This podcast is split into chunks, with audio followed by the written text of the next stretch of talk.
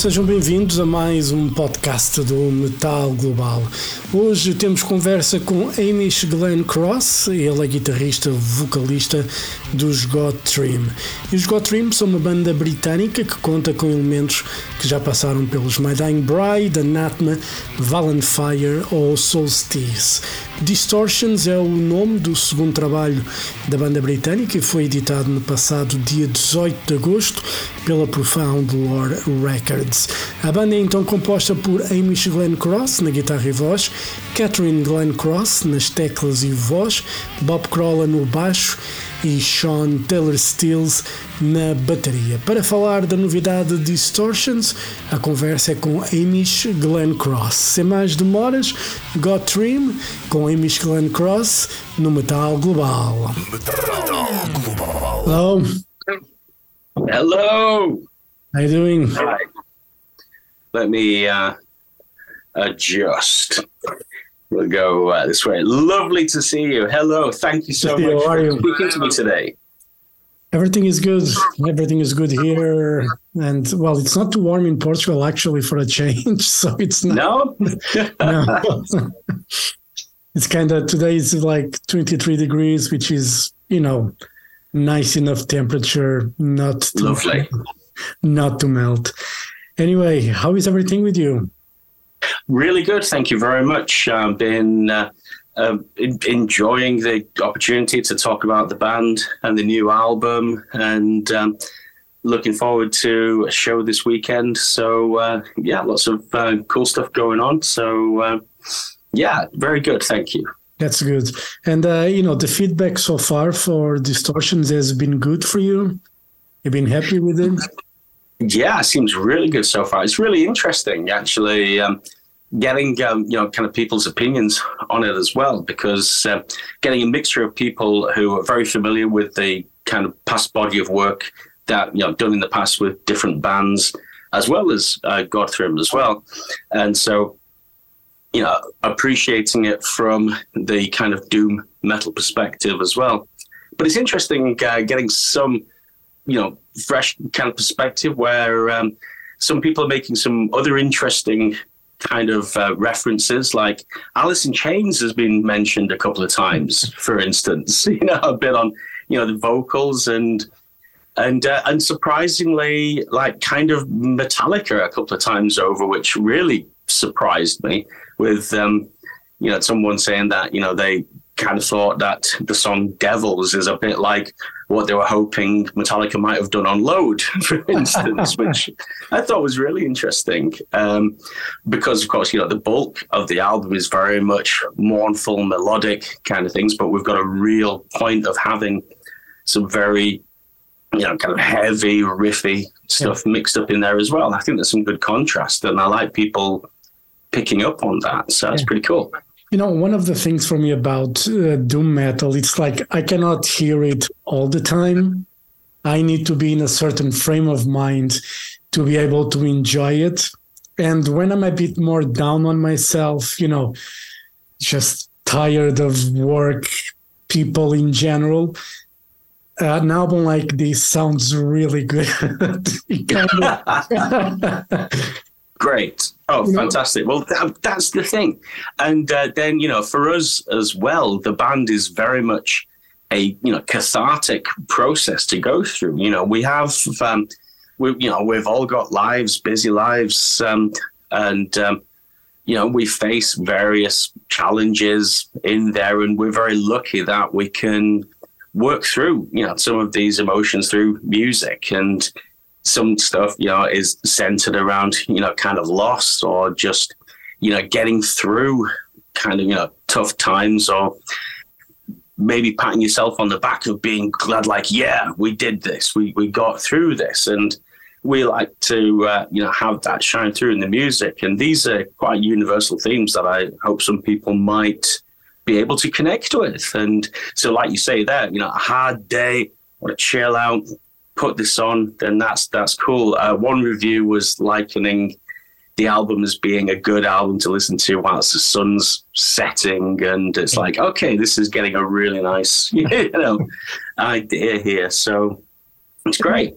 You know, I, I, you know, I was listening to the to the record, and you know, when I heard the single, you know, I was immediately hooked in the in the band and and what was happening there. And then I listened to the record, and I got very easily attracted to to the whole vibe of the album. And I think it's no strange in a way because we, we're coming out of a pandemic, which we don't know if it's coming back again.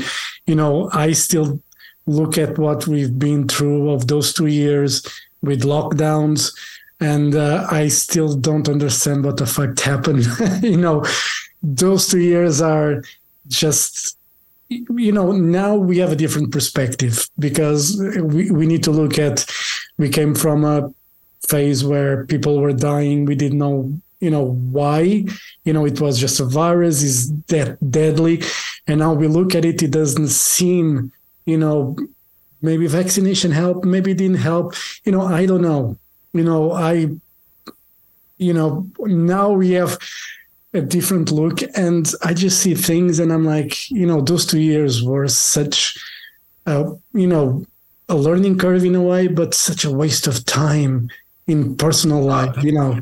You cannot cover that you know? Such a frustrating time and and you know on one hand you know it was um you know there was the fear of the unknown and not knowing how best to deal with it and uh, you know trying to kind of do the best thing but at the same time you know being um, unable to see friends and family and unfortunately you know we all experienced loss during that time as well and not being able to see and hold family members was just so incredibly yeah. frustrating. I mean, in my particular household, you know, me and Catherine and our daughters, there was a lot of time with the girls out of school and wanting to spend, you know, kind of good time with them to make sure they're still learning and developing. And so we, you know, tried to do educational pursuits, musical things. And so on one hand, this was you know, I, try to, you know, do the best out of a difficult situation, but at the same time knowing that there's a lot of people out there who are very isolated, and I really feel so much for them during this time. So, um, you know, even now going into a period of people being able to, you know, mix and try and get some semblance of you know, normality back, still see some people who are still unsure of what they should do with that. And some people still have some fears. So it was a very testing time. It really was. And, um, and you know, we dealt with it in the way that we did. And the bulk of this album was written during that time with um, home recording and being able to send things through to yeah. each other, which was a different way of working. Um, so we were trying to make it work for us. So it wasn't the old classic of having a band in a rehearsal room, jamming out some ideas and enjoying amps and being together and bouncing ideas off each other. So it was a bit more isolated that way, but we're just very fortunate that, um, you know, we've got the option of home recording and being yeah. able to send ideas through. So that's how we dealt with yeah. that. Did that, you know, lockdown time and you know obviously doom doom metal by itself it's very melancholic. It's you know it's a bit dark in itself. You know there's always a bit of light as well but it's there's a lot of you know darkness sometimes. But during those lo- those lockdowns inspired you to write more in a doomy direction Oh, some stuff, absolutely. Um, and the um, kind of first single, Echoes, was an absolute response to the loss of one of my best friends, who unfortunately died during this time. And having not been able to see him, so much of a lead up to then when he, you know, very suddenly um, died was, um, you know, heartbreaking. And you know, would have spent you know more time together had we been able. And um, the song Echoes was written musically very much as kind of tribute to you know, to him. And uh, the lyrics for that song are actually mostly taken from the eulogy I, I got to speak at, um, at his funeral. So it's a you know, very, very personal song. And that one is very much the darker kind of side of this, yeah. too. But um, then, as you say, you know, there's got to be some light in there as well. And um, other themes on the album, like the song As Titans, for instance, as well, is very much looking back on a patchwork of scars and, you know, having overcome through various, you know, things that are passed that would just be, you know, really, you know, quite hard and, and, and, damaging, but just trying to view it as this has made us who we are now and trying to kind of take that and feed it into a positive for the future.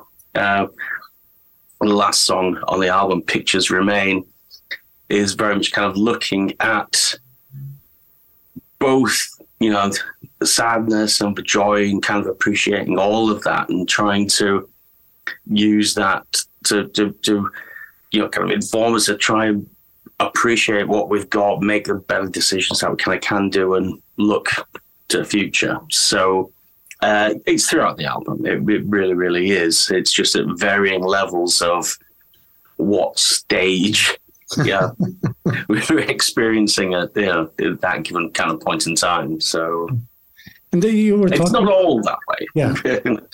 But you were talking about, you know, being able to write from home versus, you know, being in the rehearsal room and bouncing ideas off each other.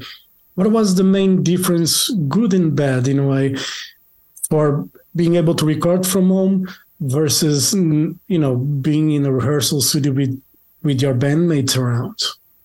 So, one absolute positive, as I, I see it, is that um, it became a very good way for me to reconnect with what I, you know, now you know really think as being one of my strengths when uh, you know creative music, and that is a lot of harmony, a lot of layering of um, the music. So because I was doing an I, you know, recording an idea at home, sometimes the idea was not just a riff on its own if I would have played it in in a rehearsal room. It was very much already thinking want a basis for this, you know, just some you know some big maybe chordal framework, and then on top of that having multiple guitar harmonies on top as well as the vocal harmonies, keyboard harmonies, and recording at home basically then meant I kind of had the time and opportunity to kind of really develop the, you know, orchestration, if you will, of the band format. So when I was sending, um, you know, song ideas through to the rest of the band, they were really quite, you know, much more fully realized in terms of how many layers we'll be bringing in. Um, some parts on the album have got very many parts on there. There's a lot of harmony things, and um, and didn't feel at all restricted by trying to think how are we going to do this live. And we did think about this, which is why we've now got a live guitarist as well, and we've got you know keyboards live as well. So we've really kind of expanded upon that template already, but it was you know never any restriction of is this how it's going to sound live? No, if if the guitar if the guitar is going to have like four separate parts, then if that's best for the song for this album, that's exactly how it's going to be. And um, we're very much looking forward to playing a lot of it live because you know the live experience is is, is so different to yeah. listening to an album as well. Get to enjoy them at their own strengths and merits in their own different way. Uh, you know, the live performance is, is, is not the same as, as the album. I know for some styles of music and some bands live they want to you know recreate exactly as it was on the album. Well, no, for we, yeah, we'll have a degree more of uh, intensity and kind of live um, you know, interaction between us. Exactly, it's rock and roll, and and you know we we still got a good degree of uh, of that. The first album was a lot more enjoying, you know, loud amplifiers and a bit more of a kind of a live dynamic and wanting to capture that on the studio album. But this time around, no, the studio album is absolutely the studio album. Make it everything it can be. That's why we needed a different production. So the production had to make sure there was space for everything in there.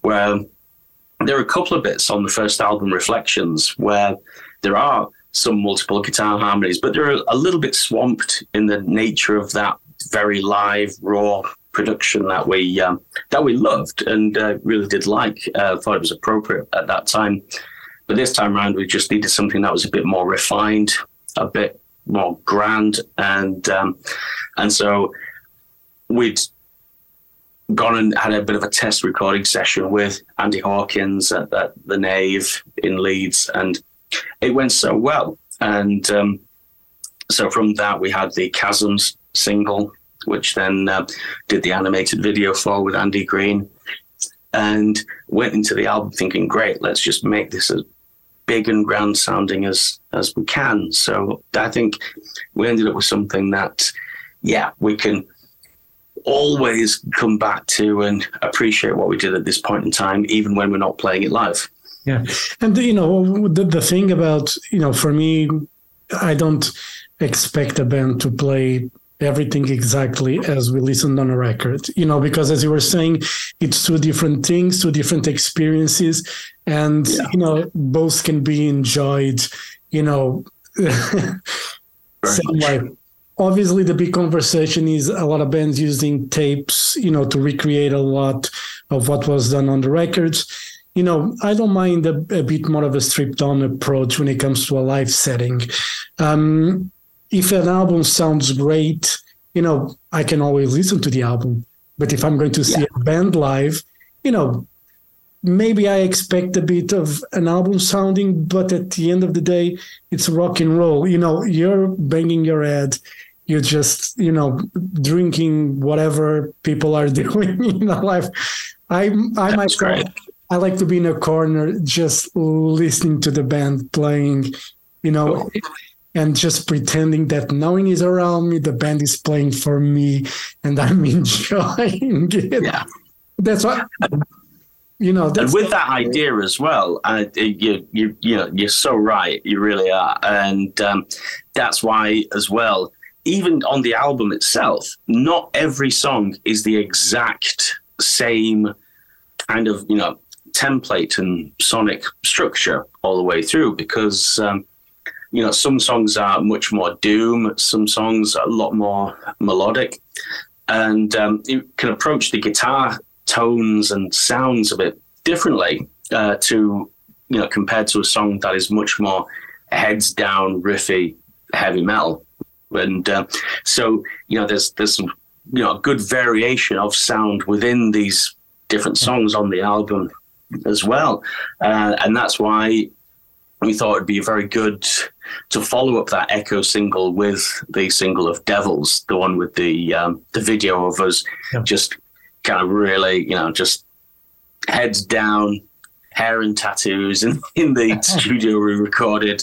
Because yeah, you can have that variation, as I say, you know, it doesn't have to stick to kind of one thing. And um, and so um, you know, it would be interesting, you know, if you know some people might appreciate some facets of uh, the album more than others. Even I don't know, but um, but certainly for us, it's um, very much an all-encompassing album that kind of really covers where we are right now and the different sides to us that we want to project.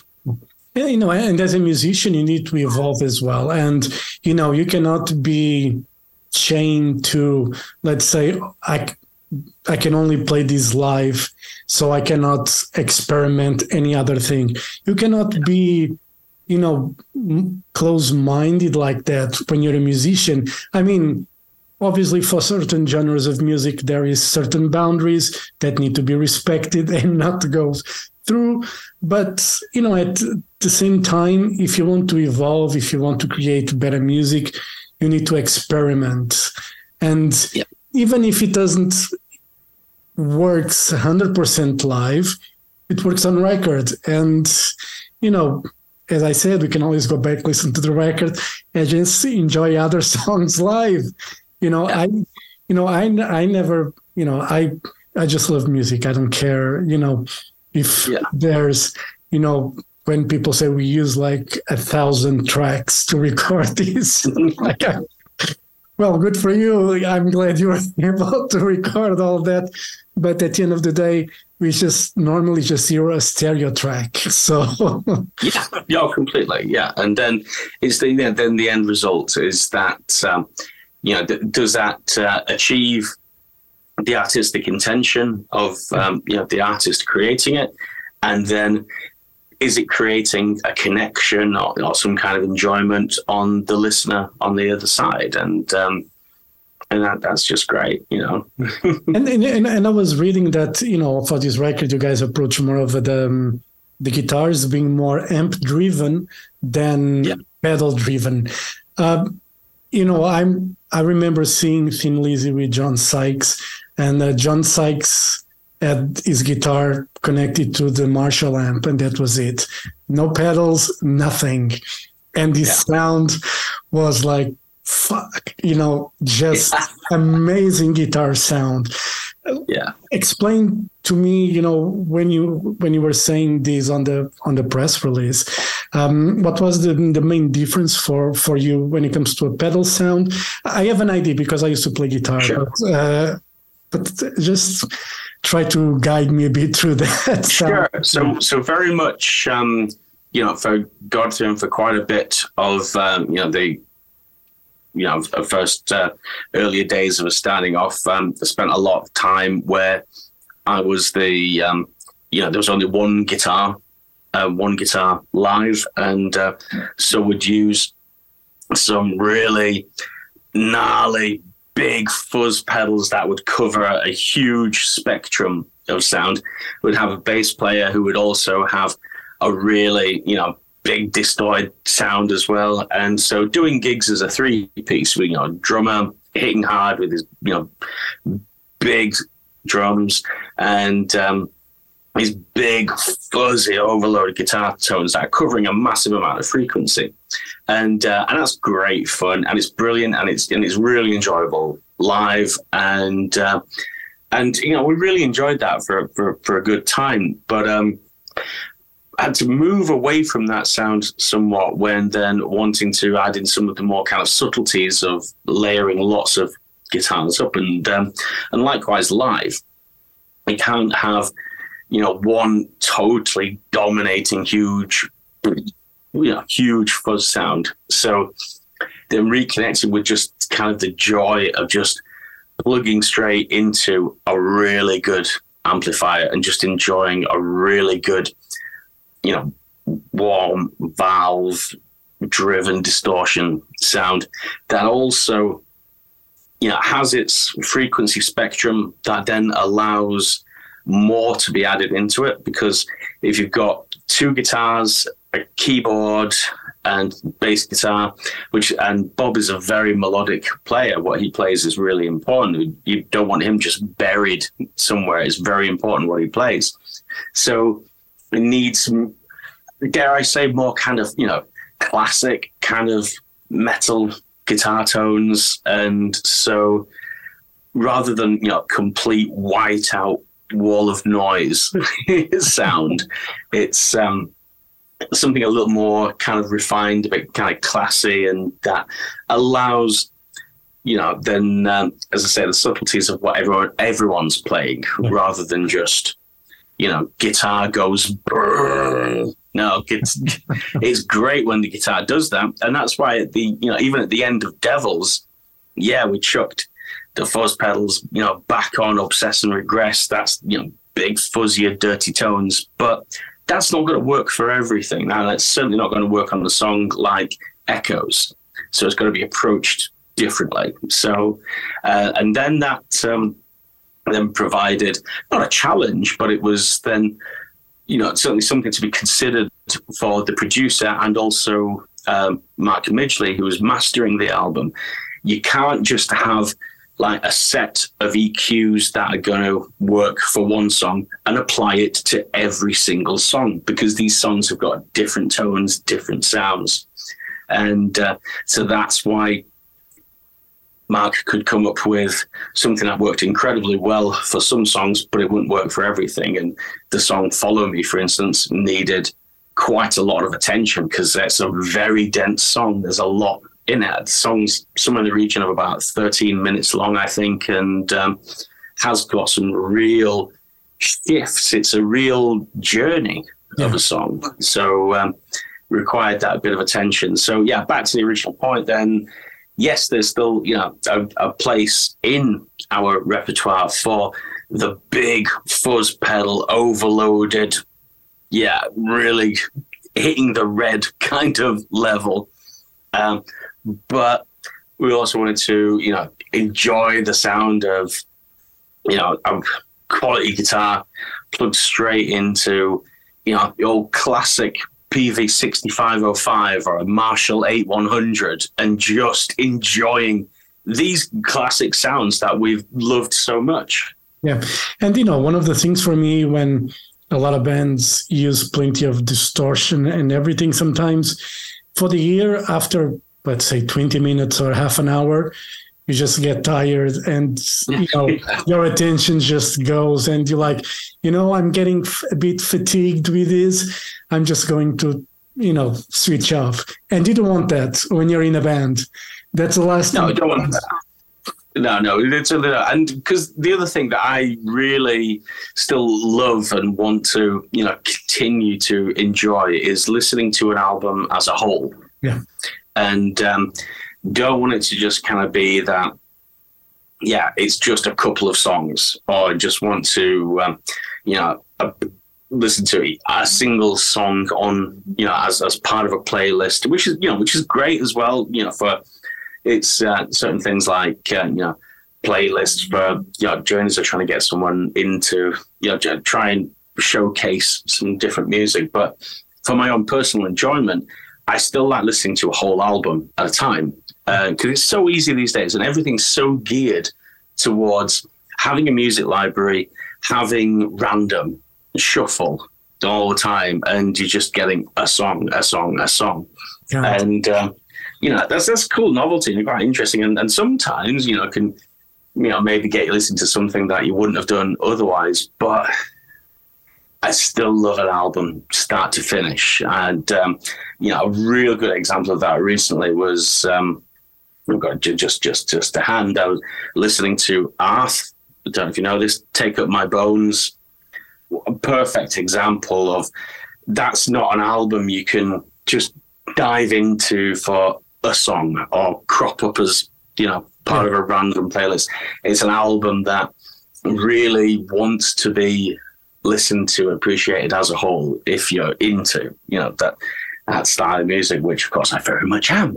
so, uh, so, I love a whole album, and um, and so I still want to try and you know maintain that there is a you know, still the place for whole albums. When many people are talking about yeah moving to single uh, kind of um, you know way of working, you know EP only releases the future, you know just this really kind of instant, um, accessible gratification. No, albums, that's you know, worthy of attention and respect, and I would always want to, you know, see that being the case. Yeah, and you know, this is you have a trilogy in mind for uh, for Godthrymm.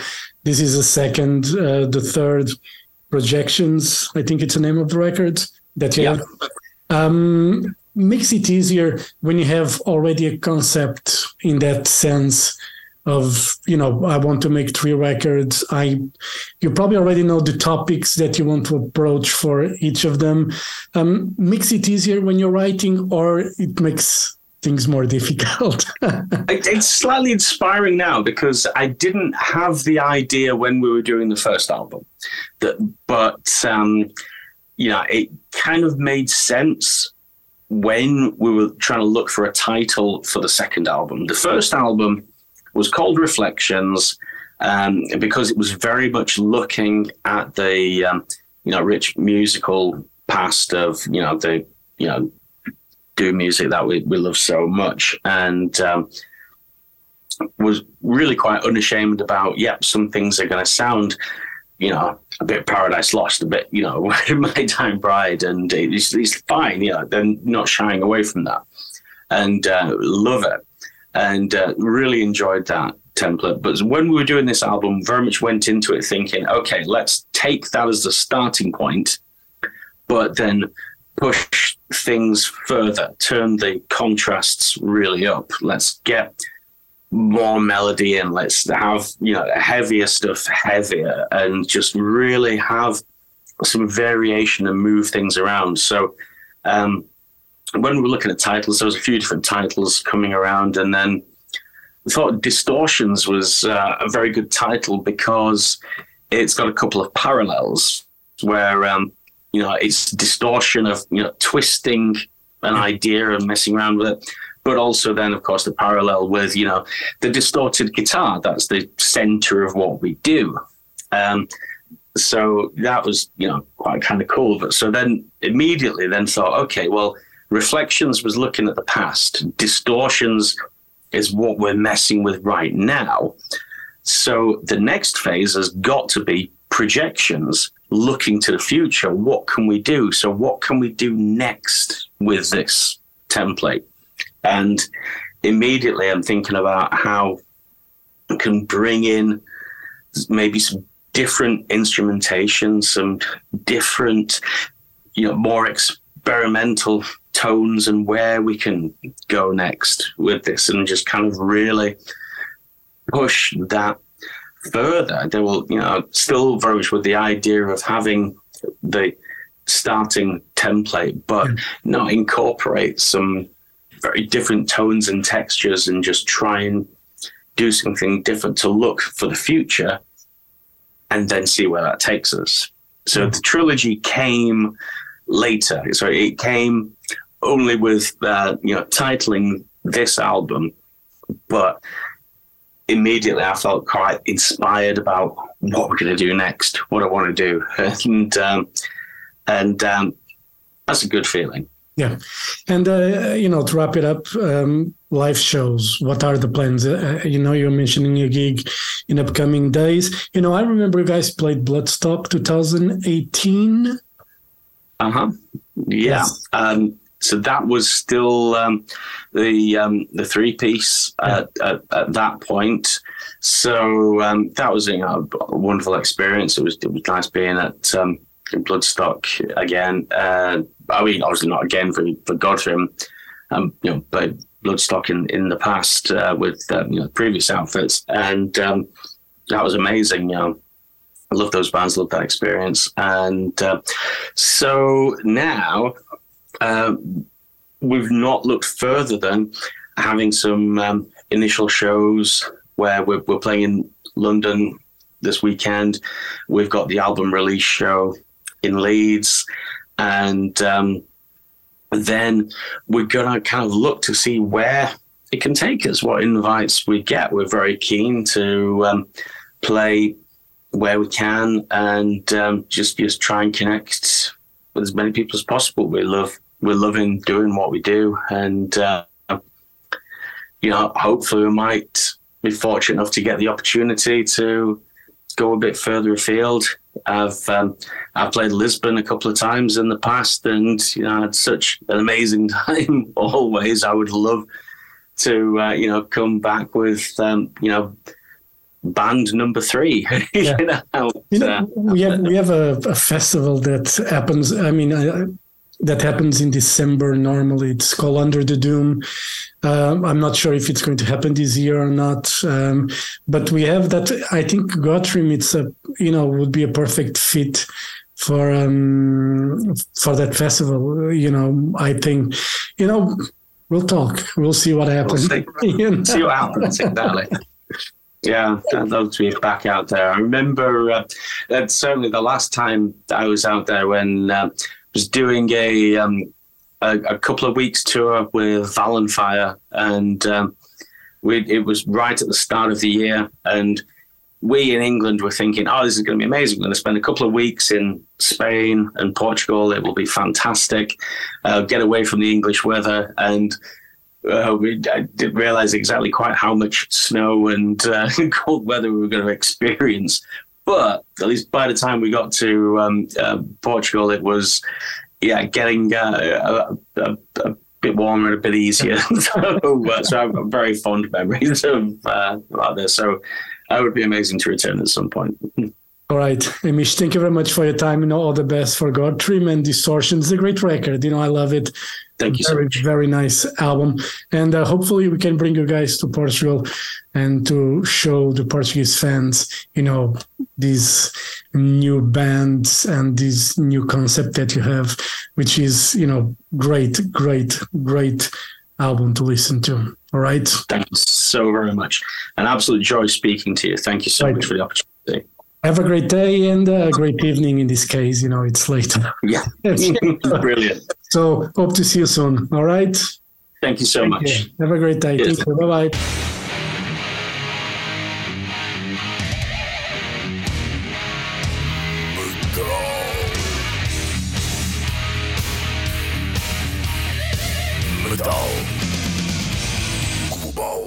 Metal Global foi conversa com Amish Glenn Cross, ele é guitarrista, vocalista dos God Dream. O álbum Distortions, que é o segundo trabalho da banda, foi editado no passado mês de agosto. E assim chegamos ao final deste podcast. Dúvidas ou sugestões? Enviar e-mail para jorge.botas.rtp.pt. Podem passar pelo blog metalglobal.blogs.sapo.pt. Podem me seguir no Twitter ou Instagram, em Mountain King, e podem fazer like na página de Facebook do Metal Global. Podem eh, então ouvir a versão completa, a versão rádio deste programa, em exclusivo na RTP Play. E claro, se estão a ouvir este programa nesta plataforma, é só seguir dar uma boa votação em Apple Podcasts, Spotify e Google Podcasts. Eu volto no próximo programa. Um forte abraço. Children of the night, you will live through the centuries to come, as I have lived. Good night.